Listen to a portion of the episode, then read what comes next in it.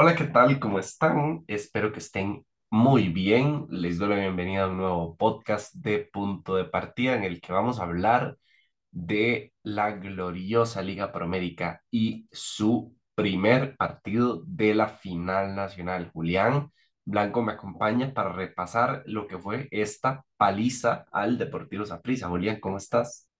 Hola Luis, eh, mejor que los aficionados morados, eso seguro. Em, nada más aquí hago la aclaración antes de entrar en materia. Eh, hace unos podcasts, Luis tenía, no sé, dolor de garganta, algo. La cosa es que Luis no estaba en su 100% y eh, ahorita se dio vuelta la tortilla, tengo fiebre, entonces nada más a quienes nos escuchen sepan que si suena un poquito diferente, pues por ahí va la cosa. Fuera de eso, Luis, sí. Eh, qué duro cuando el peor partido de un equipo en un torneo justamente viene a ser el más importante también. Eh, mucho que hablar de este primer partido de la final. Así es, Julián, eh, lastimosamente para Saprissa y en buena hora también para la Juelense el hacer un partido tan completo en una instancia como estas. Pero vayamos en orden para repasar las situaciones del partido. Lo primero, las alineaciones. El equipo local no variaba mucho, en realidad, la línea defensiva a la que nos tiene acostumbrados era Moreira, los cuatro del frente, que son Suander Zúñiga y Carlos Martínez a la banda derecha, y en el centro Alexis Gamboa con Giancarlo González, que pasaron un partido bastante desapercibido en realidad.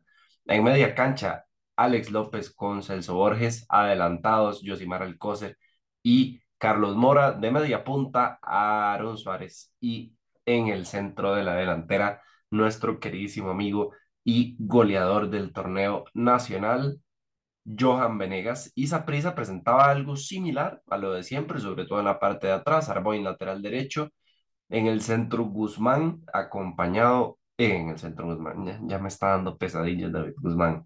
En el centro Waston, acompañado con Fidel Escobar, a la izquierda Jeffrey Valverde, en el centro Guzmán con eh, Justin Salas, Mariano Torres un poquito más adelantado, por un lado, Warren Madrigal, por el otro lado, Paradela y adelante Orlando Sinclair.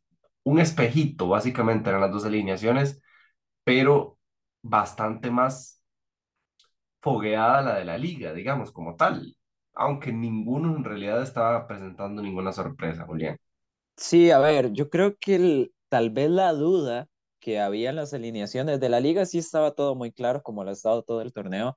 La duda en se podía ser el lateral izquierdo que Jeffrey Valverde ha sido el titular casi todo el campeonato, estamos de acuerdo, pero de repente uno no sabe si podía jugar Ryan Bolaños, si podía entrar incluso en Ricardo Blanco, que ya ha estado recuperado y vio minutos en la semifinal. Entonces, tal vez por ahí estaba la incógnita, sobre todo teniendo en cuenta que Valverde no es un especialista defensivo y se iba a enfrentar justo contra Carlos Mora, nuestro queridísimo Charlie Berry, que justo está teniendo un momento altísimo. Entonces, bueno, por ahí entraba la duda. Al final, Vladimir Quesada elige el 11 de gala, el 11 que le ha servido eh, al menos en esta recta final de campeonato, Luis, y por ahí pues tenía una pinta de ser un partido bastante interesante.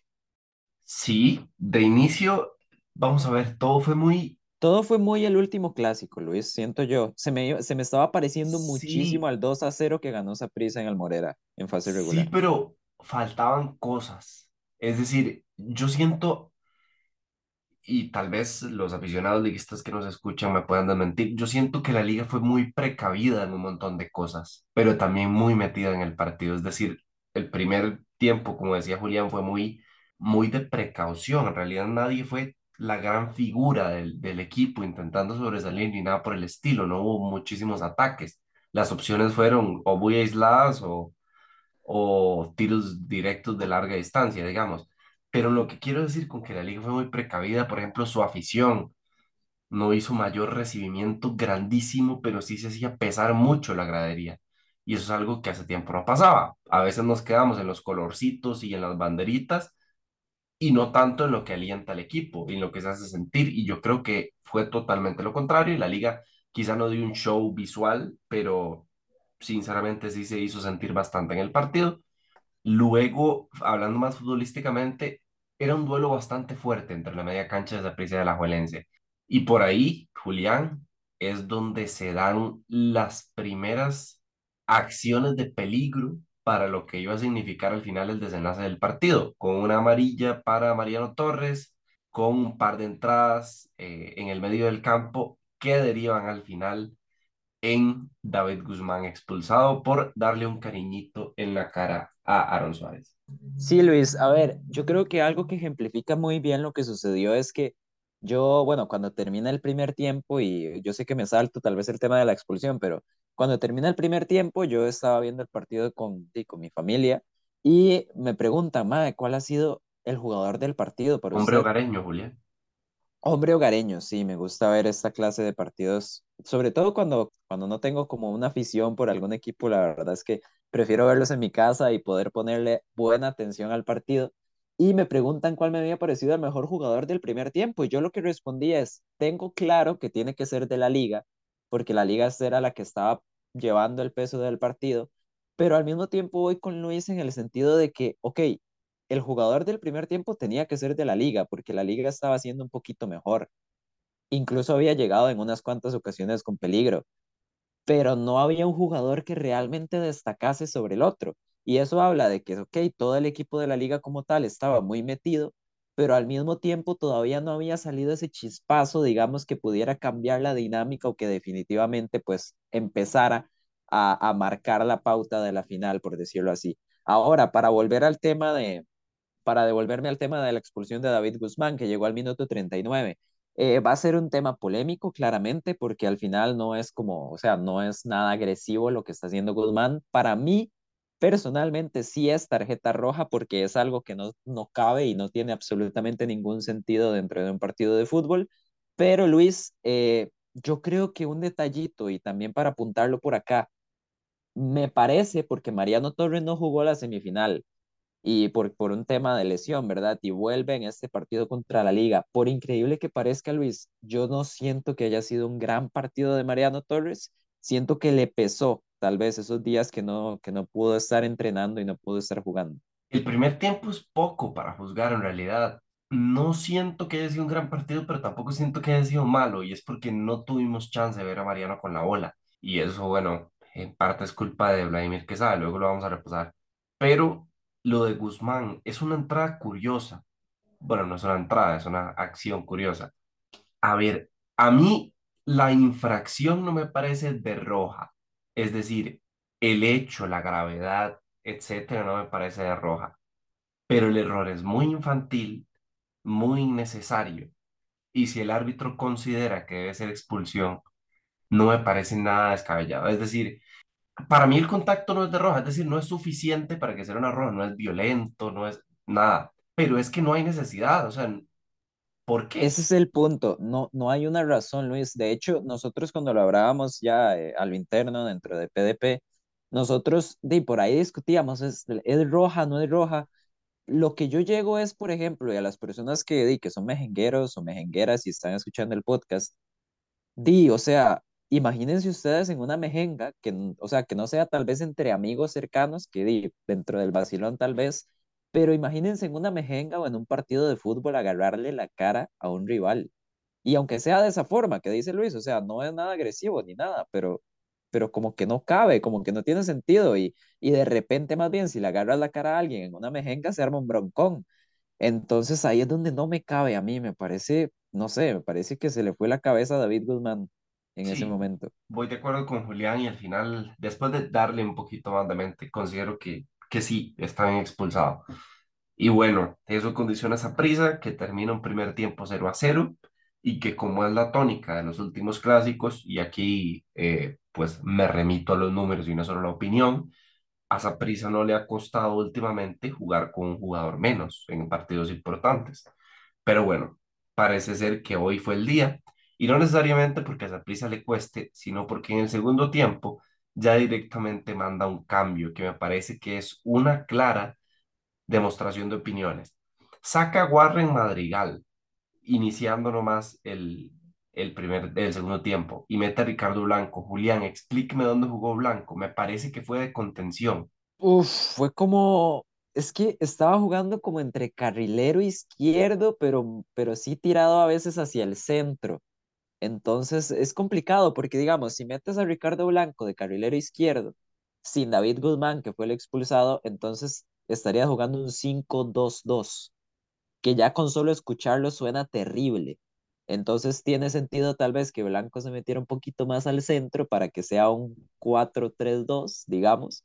Pero sí, en realidad la posición y el cambio quedó un poquito incierto. Yo creo que ya después Vladimir mismo quiso corregirlo con los otros tres cambios, pero Luis, es que esos otros tres cambios Es que ese es el son problema. duros. Vladimir, yo no sé qué le pasó por la cabeza, con todo el respeto que se merece, pero el partido de Julián no me deja mentir, sí tenía ese tinte un poquito rojinegro, porque la verdad es que desde el primer tiempo la liga proponía un poco más, como es normal en casa, en un clásico, pero como al minuto 54 se da cuenta y dice, Mae, voy a cerrar el partido, como si el partido estuviera abierto, es decir, yo creo que fue muy, muy, muy, muy, muy precipitada la decisión de Vladimir Quesada de hacer los cambios por figuras tan importantes, renunciando al ataque totalmente, y no solo eso, sino que regalándole la intención a la liga faltando 40 minutos y sin ninguna necesidad. Es decir, no tenía una ventaja que defender, no estaba cerrándose la eliminatoria. No hay sentido, Julián. Y es que Luis, fueron tres cambios, o sea, ya el cambio de Ricardo Blanco, pues uno, pero en ese momento, al minuto 55, sacando a Paradela, a Mariano Torres, a Jeffrey Valverde, digamos que Valverde y Mariano tenían amarilla por ahí, pero aún así cuesta entenderlo y lo de Paradela también. Pero Luis, son tres cambios de golpe y en cancha tienes 10 jugadores. Es más, en cancha tienes nueve jugadores porque Chamorro es, es portero. Y entonces de esos nueve jugadores, de un minuto para otro cambiaste a tres. Eh, siento yo que es, que es como un golpe muy, muy duro, digamos, es, es un, es un cambio de dinámica muy fuerte para Saprissa. No me extraña que en cuestión de dos minutos o incluso menos caiga el primer gol por lo mismo, porque un tercio de los jugadores de campo que tienes literalmente acaban de entrar en un contexto que, bueno, Luis, ya venimos diciendo, bastante complicado. Yo creo que sí, se equivoca muchísimo Vladimir Quesada con esos cambios. Y bueno, para quien no escuchó los cambios o no los vio, no vio el partido, salió Jeffrey Valverde y en su lugar entró, podríamos decir, Jalen Haden. Salió Mariano Torres, en su lugar entró Álvaro Zamora y salió Luis Paradela y en su lugar entró Gerald Taylor. Es decir, sacó dos ofensivos y metió un ofensivo y sacó un carrilero y metió otro. Ahora, Julián, yo no sé quién terminó jugando dónde, Eso ahí sí pasó a línea de cinco, Luis. pero Ahí sí, sí, con... no, de fijo había una línea de cinco y me parece que hasta con tres contenciones, pero Sí, dónde jugaba cada quien, no sé. Sí, es que dentro del desorden, dentro de todo este cambio de dinámica y demás que hubo, y la liga ahora sí, muy superior, yo creo que ahí sí ya, ya Saprissa perdió el ritmo del partido. Y es que, a ver, llega la jugada del uno a cero que es un pase filtrado de Carlos Martínez para Yosimar Alcócer. Muy mal la defensa de Saprissa. De hecho, Pablo Arboin es el que está habilitando a Alcócer eh, tira el pase de la muerte y el propio Pablo Arboin tratando de despejar la mete dentro de su marco. Mal defendido por Saprissa, 1-0 al minuto 56. Y tres minutos después llega un golazo de Alex López, porque la verdad es un muy buen gol desde fuera del área. Pero Luis hace los tres cambios que ya discutimos y cinco minutos después vas perdiendo 2 a 0. El partido se le desarmó totalmente a Saprissa y cuando cayó ese 2 a 0, era tal la situación que el 3 a 0, Luis, pues obviamente es un resultado terrible, pero yo creo que pudo incluso haberse prestado para un poquito más. Sí, incluso mesurado a la Juelense a la hora de atacar. No me malinterpreten como que la liga no tuvo hambre, nada por el estilo, pero, pero tampoco quería dar ese espacio que Saprissa contragolpeara porque un gol, pues, significaba mucho en la eliminatoria también. Y bueno, fue hasta el final que empezó a hacer cambios. Venegas me parece que tuvo un partido malísimo y, y bueno, es uno de los primeros que termina saliendo. Y ya después termina de, de cerrar la serie con un gol de Carlos Mora de córner en el que Ricardo Blanco, primero no sé por qué está marcando Carlos Mora y segundo que lo marca malísimo. Eh, y bueno, ya se cierra, por decirlo así, este partido de ida. Es un accidente, Julián, y no porque sea esa prisa y que sea contra la liga, La liga perfectamente puede ganar 3-0 a prisa, pero este contexto, este resultado, esta situación de partido me parece que no va a volver a suceder porque es algo que se genera a partir de que un montón de situaciones se conjunten al mismo tiempo. No sé si me voy a entender. Y yo creo también, Luis, que son situaciones evitables. O sea, lo de David Guzmán, a ver, David Guzmán lastimosamente nos tiene acostumbrados a salir expulsado en, o tener ciertas jugadas polémicas en varios partidos. Pero a lo que me refiero, tener un jugador expulsado al minuto 40, eso es algo que no se planifica. Y luego, yo no creo que Vladimir Quesada vuelva a tirar tres cambios y de esa manera en cualquiera de los siguientes partidos que vayan a haber entre Saprissa y la Liga en este campeonato. Entonces yo creo que sí, es un partido. A ver, la Liga venía bien, eso no es un secreto para nadie. Podía llegar motivada incluso por cómo le ganó la semifinal a Cartaginés, pero este 3 a 0, Luis, yo creo que muy poca gente lo hubiera firmado. Pero claro, ya viendo las circunstancias, el repaso que hemos hecho del partido, pues explica un poquito. Yo no creo que se vuelva a repetir un, un partido así en, en lo que quede, o sea, ya sea en el partido de vuelta de esta final o si hay una gran final eventualmente, pero sin duda, Luis, de que es un golpe anímico gigante para la liga, pues sí, eso pesa. Pues sí, hablando de ese golpe anímico de la liga, pues podemos pasar a destacar lo que fue importante para la liga. La incorporación de sus laterales, incluso antes de la expulsión de David Guzmán, pero después fue muy positiva para el desarrollo del partido alajuelense. Y lo podemos analizar a partir de que, eh, Carlos Martínez y su Andrés Zúñiga tienen un día poco preciso en los centros, pero centran mucho. Entonces, en una de todas las situaciones, o le quedaba un balón al Coser o a Johan Venegas o incluso al mismo Aarón, que podían a partir de ahí reconstruir una jugada. Y eso me parece que fue uno de los principales aciertos de Carevic, el intentar generar por las bandas. Aarón pasó muy desapercibido, pero retuvo mucho las marcas de la contención de esa prisa y eso le permitió a Alex López y a Celso, sobre todo a Alex López, convertirse en figuras porque tenía mucho más espacio para jugar y más aún cuando eh, David Guzmán sale expulsado, ¿verdad? Que ahora solo tiene una referencia que es la de Justin Salas, Aaron Suárez y al final se liberan eh, pues los otros dos.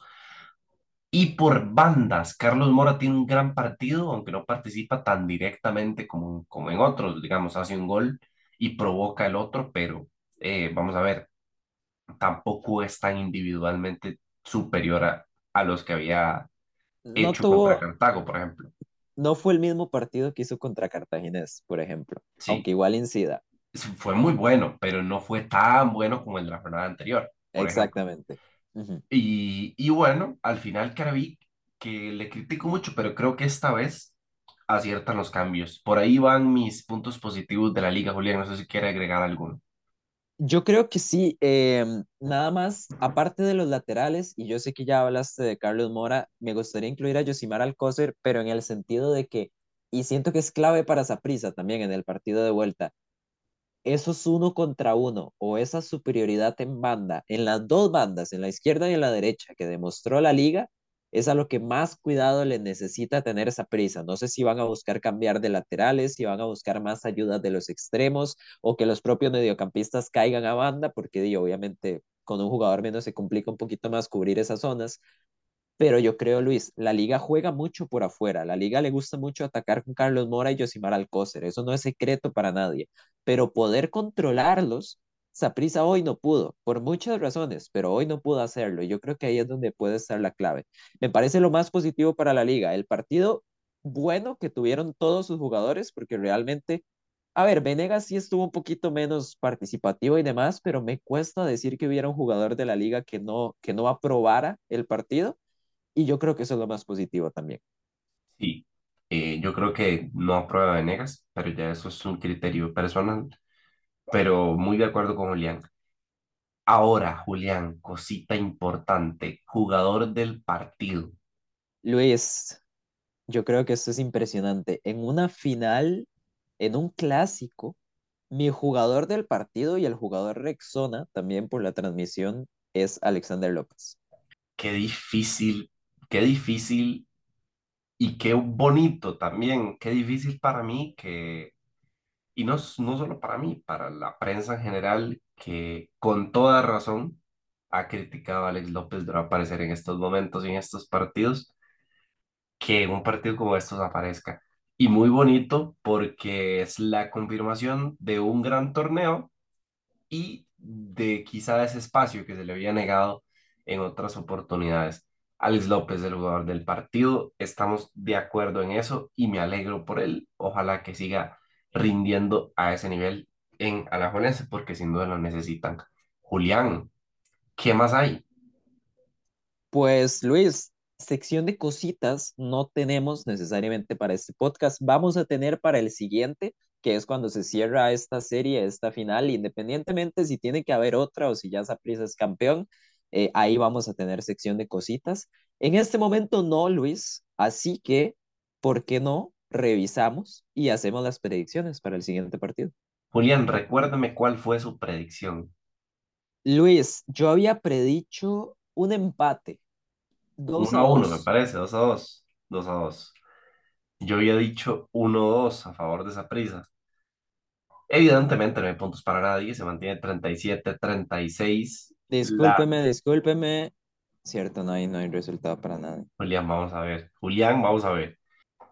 Es- 37-36 se mantiene eh, pues la quiniela de predicciones, 37 para mí, 36 para Julián. Evidentemente Julián le anduvo más cerca, pero no se pega por aproximación, se pega por acierto el resultado de marcador y al final ninguno de los dos tuvo ninguna de las dos opciones que da puntos. Entonces nos quedamos por ahí con eso. Julián, predicción para el partido en Tibás.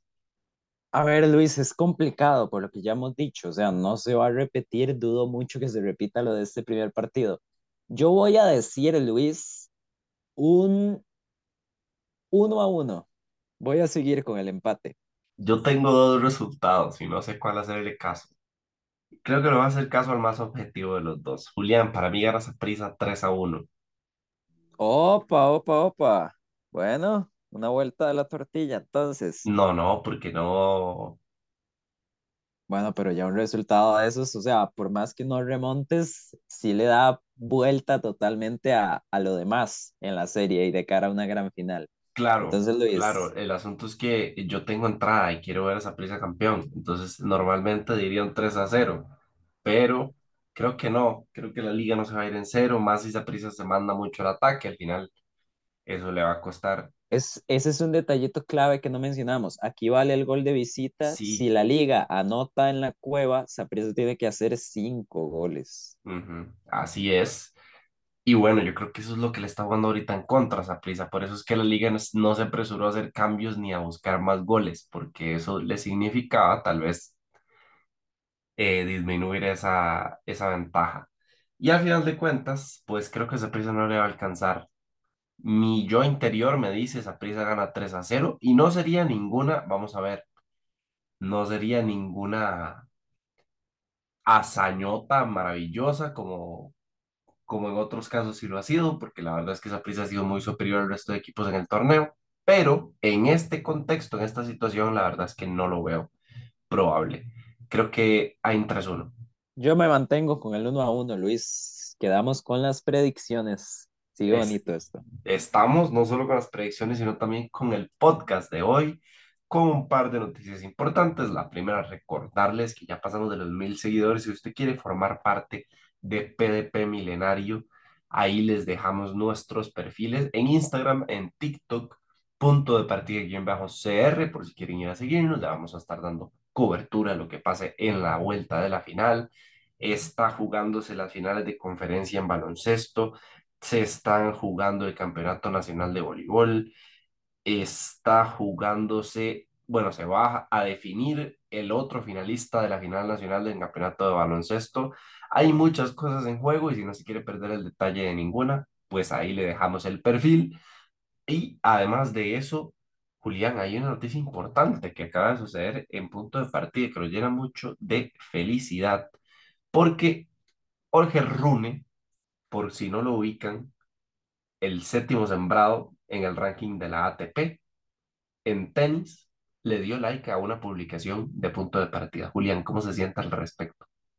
Me parece increíble, bueno, para, para las personas que no sepan, que supongo que son la mayoría porque nunca hemos definido, eh, o sea, yo creo que la gente podría más o menos ubicar quiénes somos los, las personas que conformamos punto de partida, pero tal vez no ubiquen del todo quién cubre qué. Eh, yo soy el encargado del tenis, al menos la mayoría de las veces. La verdad, me parece muy bonito, Luis, y me gusta mucho que haya llegado justo en este momento, más o menos a la semana de haber llegado a los mil seguidores. Siento que es parte como del premio que nos envía el universo, ¿verdad? Que justo la semana o por las fechas que llegamos a los mil seguidores tengamos un like de, de una persona de este calibre, ¿verdad? El séptimo mejor tenista de todo el mundo. Es un like, probablemente esté tirado en una cama en un hotel en Roma y nada más estaba viendo el teléfono y decidió darle like a una publicación, pero para nosotros es muy significativo, así como es muy significativo tener ya más de mil seguidores. Entonces, muchísimas gracias, de verdad. Así es, si no se quieren perder la fiesta de PDP, que no va a haber fiesta, pero tal vez en algún momento cuando seamos más podamos hacer una fiesta, Julián. No sé qué le parece, suena bien, suena mal. A mí me parece muy bien. Y bueno, si no quiere perderse más detalles como esos, no solo deportivos, sino también de este tipo, los invitamos a seguirnos ahí en PDP-CR. Y esto fue todo por el podcast de hoy. Julián, muchas gracias y nos escuchamos hasta la próxima. Hasta luego. you